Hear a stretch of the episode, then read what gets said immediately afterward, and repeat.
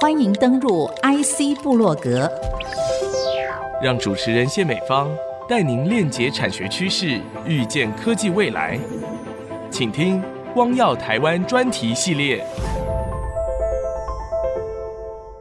IC 之音逐客广播 FM 九七点五，欢迎您再度收听 IC 部落格“光耀台湾”专题系列。我是主持人谢美芳。那么我们有一句话说啊，灯不点不亮，话不说不明，而光更是不照不明。其实，隐身在新竹科学园区内的国家同步辐射研究中心，在一九九三年就启用了当时候全台湾最亮的台湾光源，也已经是罕见的具有亚洲第一、全球第三的强大实力了。二零一六年所启用的台湾光子源，则是登上了全球最亮的同步光源之一。究竟同步辐射光对于人类探索基础科学研究以及产业创新的应用会产生什么样启发和用途呢？？IC 布洛格光耀台湾以专题的形式来结合频道、网络访谈各领域专家，来一探何以这一类型的全球最亮的同步光源，正具体而为的来协助台湾高科技和传统产业进行产品研发和制程再优化，内容广泛，涵盖了生物医疗。国防战略、数位资讯和再生能源等产业，更切合政府积极推动的六大核心战略产业以及科技部二零三零科技愿景等政策。因此，今天的节目呢，我们要再度的邀请同步辐射中心罗国辉主任和陈君荣副主任，在 IC 之音 IC 部落格光耀台湾专题系列当中。继续来探索科学跨入产业创新的世界，也为同步辐射台湾光子源和您生活搭起桥梁，让您听见本地的科技成就如何的光耀台湾、光耀世界。再度的欢迎罗国辉主任、陈俊荣副主任。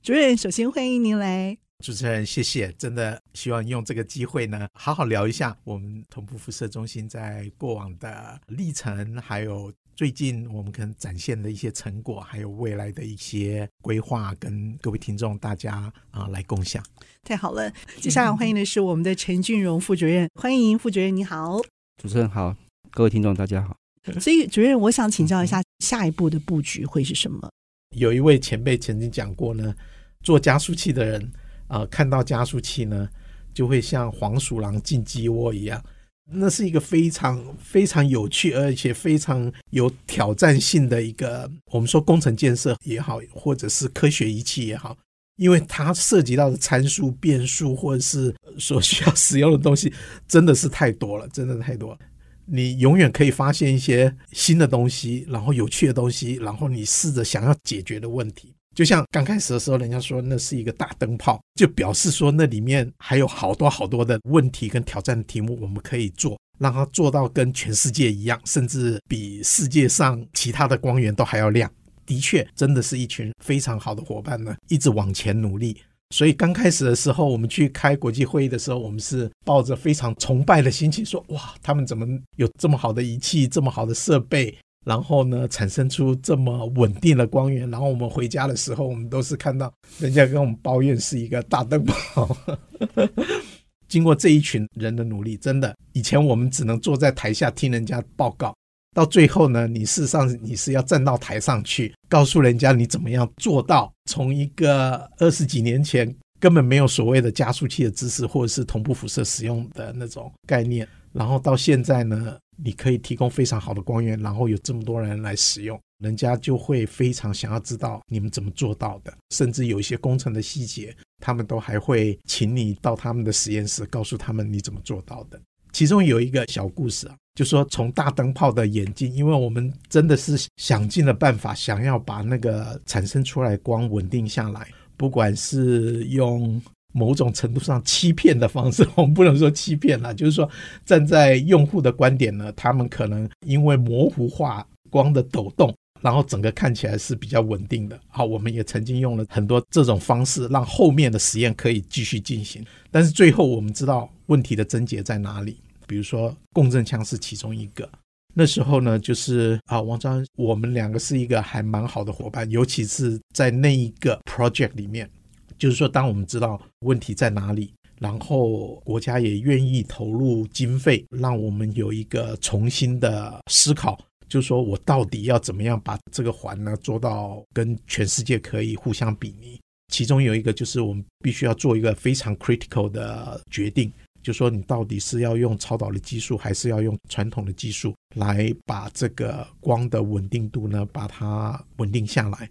那那时候我们讨论的时候，我们就是跟我们的 team 大概有五个人的一个 team 呢，提了一下说，好，现在政府愿意提供这么大笔的经费在这里，我们当然可以走传统的，好，那个是我们大家拥有的技术背景，我们大家也可以比较舒服的过日子。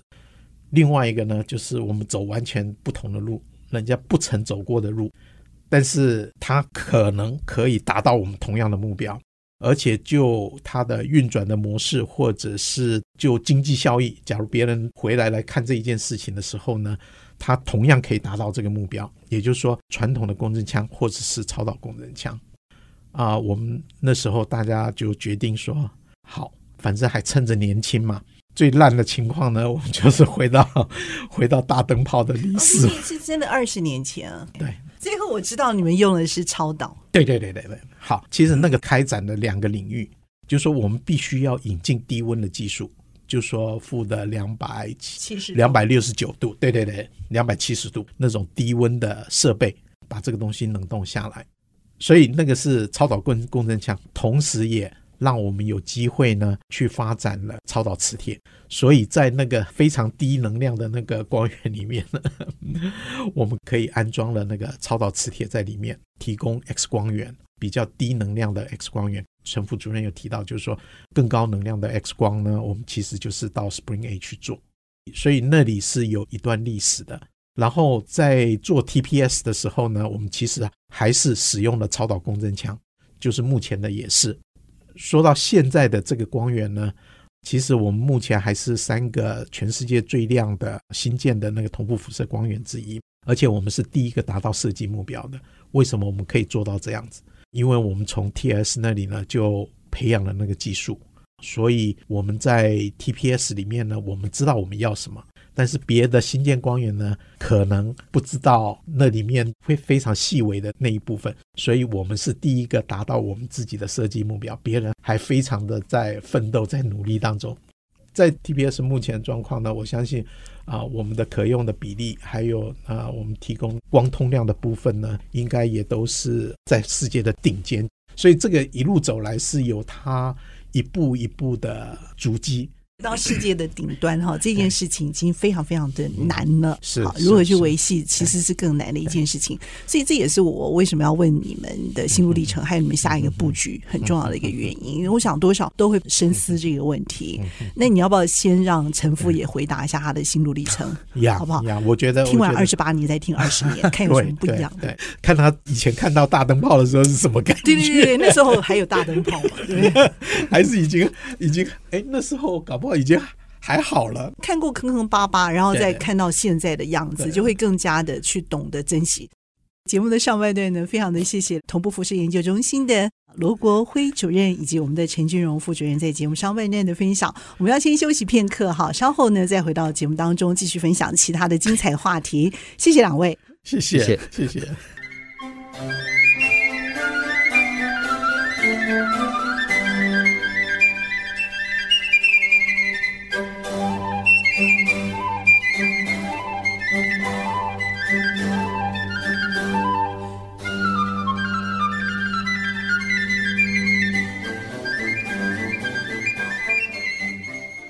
你有没有再度回到 IC 布洛格光耀台湾专题系列，在我们的节目上半段再次印证了国家级开发任务这样的一个角色，如何在同步辐射中心的身上看到了它投射出来的这一道光啊，如何的做学术的应用，还有整个产业晋升这个层面，我们可以更拉高整个视角来看。其实就是说，要维系那一件事情，其实是并不容易的一件事情。可是这件事情最重要。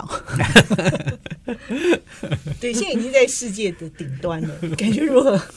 好，我讲一下心路历程哈。其实到中心也算是意外。这个是你第一份工作吧？呃，对，第一份工作，也是到现在唯一的一份。对，那时候，呃，我第一次看到，也不晓得是不是真的看到大灯泡，但是那时候是大四还是研究所的时候，就是有一次到同步社区哈，那那时候就看到很多做物理、做材料的前辈在那边哈，就是有些学长在那里。我是物理系的，但是那时候就从那边开始分道扬镳了。我是到大三、大四的时候，我才决定想要做。生物的蛋白质结构哈，不知道为什么就突然有那个兴趣哈，那就开始找比较多的生物的一些课去修哈。那去同步社也是一个偶然机会，那就去那边的时候看到大部分的学长或是一些老师都是物理跟材料在那边，那我就想那时候我去那边参观的时候就想说，因为我大概这辈子大概不会来这里，因为我已经没有要走材料或是纯物理那一部分，就我要做生物那一部分。那生物那部分那时候在同步社是完全没有的。那时候我第一次的印象是这样子哈，所以我就觉得我是这辈子不会进到同步社中心来。那时候研究所的时候念清大的生科所，那时候我还是很想做蛋白质结构，但是台湾的那时候环境没有太多实验室或太多人在做这一方面，所以我就决定去出国。出国之后，那时候。蛋白质结晶学是刚开始，算是有点蓬勃发展的时候哈。那应用到也是一个很偶然机会里面，因为我一直在做这个研究的时候，我的蛋白质晶体在实验室里面的那 X 光机一直没办法得到很好的绕射哈，就是解析度不是很好。那时候就有一些论文出来，就说诶，它可以去用同步无色的光源哈，可以得到更高解析度这样子。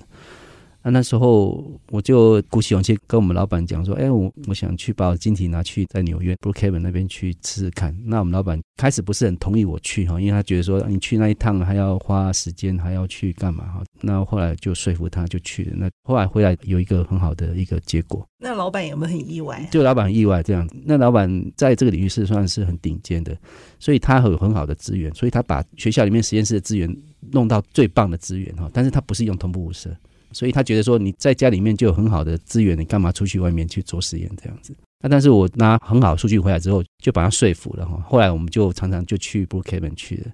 后来到最后，我们老板觉得，哎，这样不是办法，他就干脆在那个芝加哥的那个 APS 自己盖了一条光束线，所以。我们的那个实验把它改变，他自己后来就成立一个 consortium，然后去建造一条自己的光束线在那边。那我做的这个领域，后来才发现，其实在美国这个在同步色的应用上面，其实是很广大的。同步色虽然我在出国前看不到生意的应用，但是在国外其实是一个很大的应用的领域哦，所以这是很大的一个转变。在做博士论文的时候。我一次做实验的时候碰到汤茂祖哈，茂竹学长他是被送到 Brookhaven 去做这个研究哈，所以我碰到他，然后那时候也跟他聊天。有一次机会，那时候同步社的副主任梁根山副主任他说，台湾的这个同步社要发展生育的领域这样子，所以他们想找一些比较。年轻的一些学生或是一些人回来就参与一些研讨会，那顺便也是想要发展这个领域这样子。那我就被他找回来去参加一个 workshop 这样子。那他同时也找了好几位学生回来哈，那做这方面的，那就开了一个 workshop 这样子。那我就回来开 workshop 认识一些人这样子。但是那时候台湾还没有这个设施。那开完会我又回去再做论文。快要毕业的时候，梁前副主任他又打电话给我。他问我要不要回来，那那时候我是第一个人下课。出国的时候，我那时候我还想说在国外去做几年的 postdoc，然后去欧洲去那里做 postdoc 这样子。那所以那时候没有想到，那他就一直打电话好几次给我。那后来我也跟家里面商量，后来就先回来了。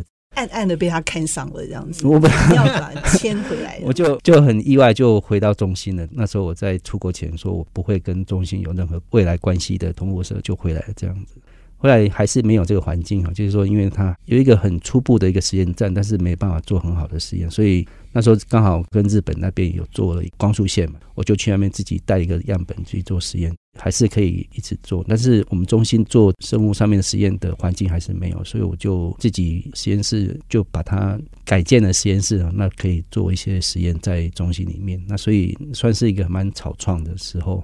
其实我的心路历程是。就那时候回来，梁前主任那时候跟我讲说，如果你觉得中心的研究环境对你的个人科学发展不是很好的话，你可以先回来五年，帮忙把我们中心的实验站建造好，然后再看看是不是要到学校去。这样，其实我那时候也有这个想法，这样就是说，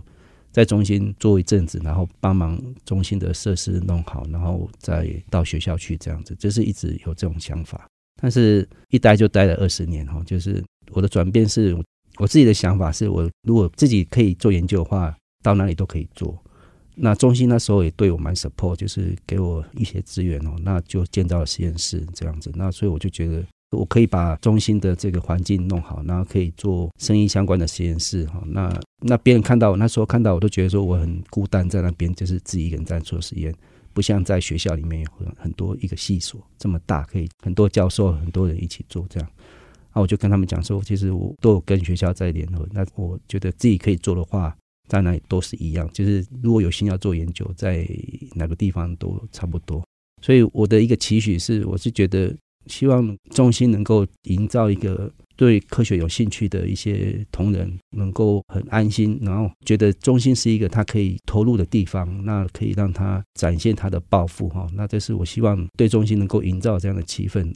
当然，我们中心有一个任务需要去 serve user，但是他也可以在他的信息上面去展现。那我们会给他一些支持哦，就像我当初一样，这样就可以留住很好的人才，然后在中心，然后为全国的用户或是为自己的兴趣去做努力。那这是我一直希望这样子。那所以。五年之后，我再也没有 move 到学校去的念头啊，反而是我就把我的根就放在同步辐射中心去好好经营我自己的研究也好，或者说跟外面的用户的互动，或者说在中心的环境资源的一些建造。所以我觉得中心其实是一个对我来讲是一个很大转变，从以前那种很草创的时候，然后很多领域的一个缺口，但是到现在已经我觉得是很好的一个涵盖各层面的科学领域。产业的领域，那里面跟外面的比起来，环境我觉得就是蛮吸引外面的人，就是说他可以看到一个不同的世界，就是说中心的一个场域里面，其实是一个很好的一个科学的研发的一个场所哈。那进到这种中心，会感受到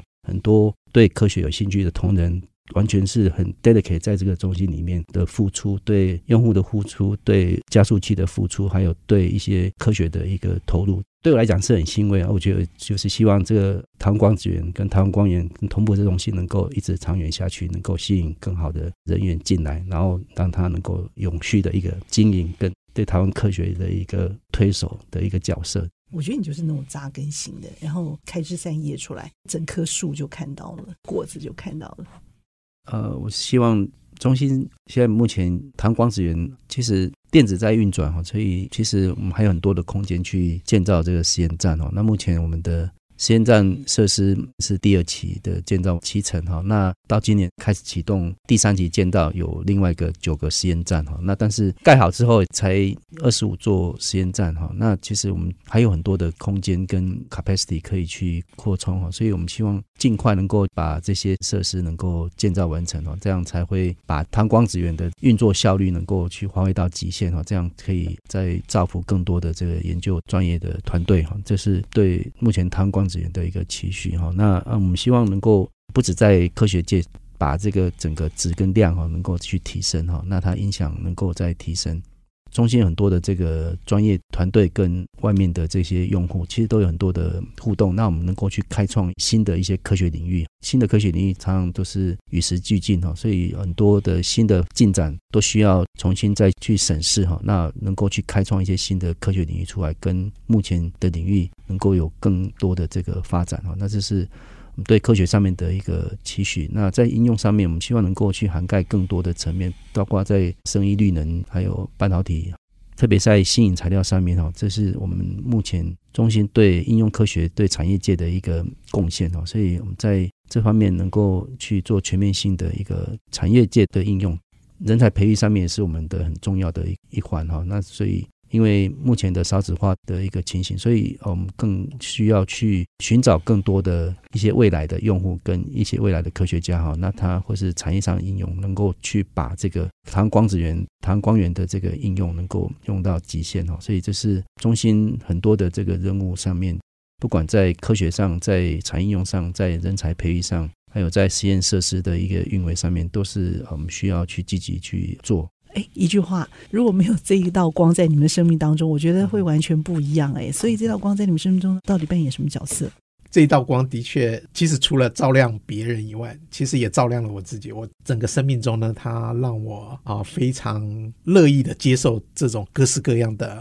不同问题的挑战。啊，我想做学术的人都非常 enjoy 的。那我在同步辐射中心呢，其实我也看到了。在这个整个过程里面，哈，你也看到啊，你也会感受到好各式各样挑战，然后你有足够的资源呢去解决这些问题，后让大家能够在科学上呢能够更前进、更进一步。我想这一道光的确对我的整个职业的生涯里面，事实上产生非常非常重要的影响。那我也呼吁，就是年轻的一辈呢，接受这些挑战。当你碰到困难的时候呢，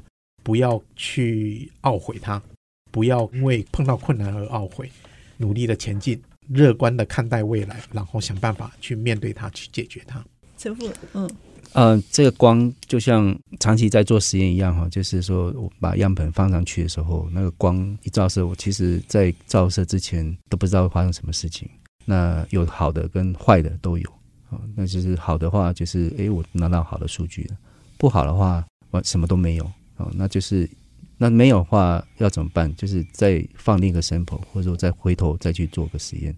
下次再来哦，就是。对我来讲，这道光就是一个希望，哦就是说心里充满的一个希望，就是说这次可能得到我要的，也可能没有。但是没有的话，可能我再努力，下次可能还会有希望存在。其实我们每天都沉浸在这样子的一个光科学当中，看看我们自己把自己这道光波是设定在什么样的角度，瞧在什么样的一个方位上头，你也会看到不一样的视野。今天非常的谢谢我们的。国家级的同步辐射研究中心罗国辉主任，还有我们的陈俊荣副主任啊，在节目当中带进了这道光，让我们看到了我们的产业精彩的一面。谢谢两位，嗯、谢谢，谢谢。听众朋友您共同的参与。IC 布洛格光耀台湾专题系列，我是谢美芳，我是卢国辉，我是陈俊荣，拜拜。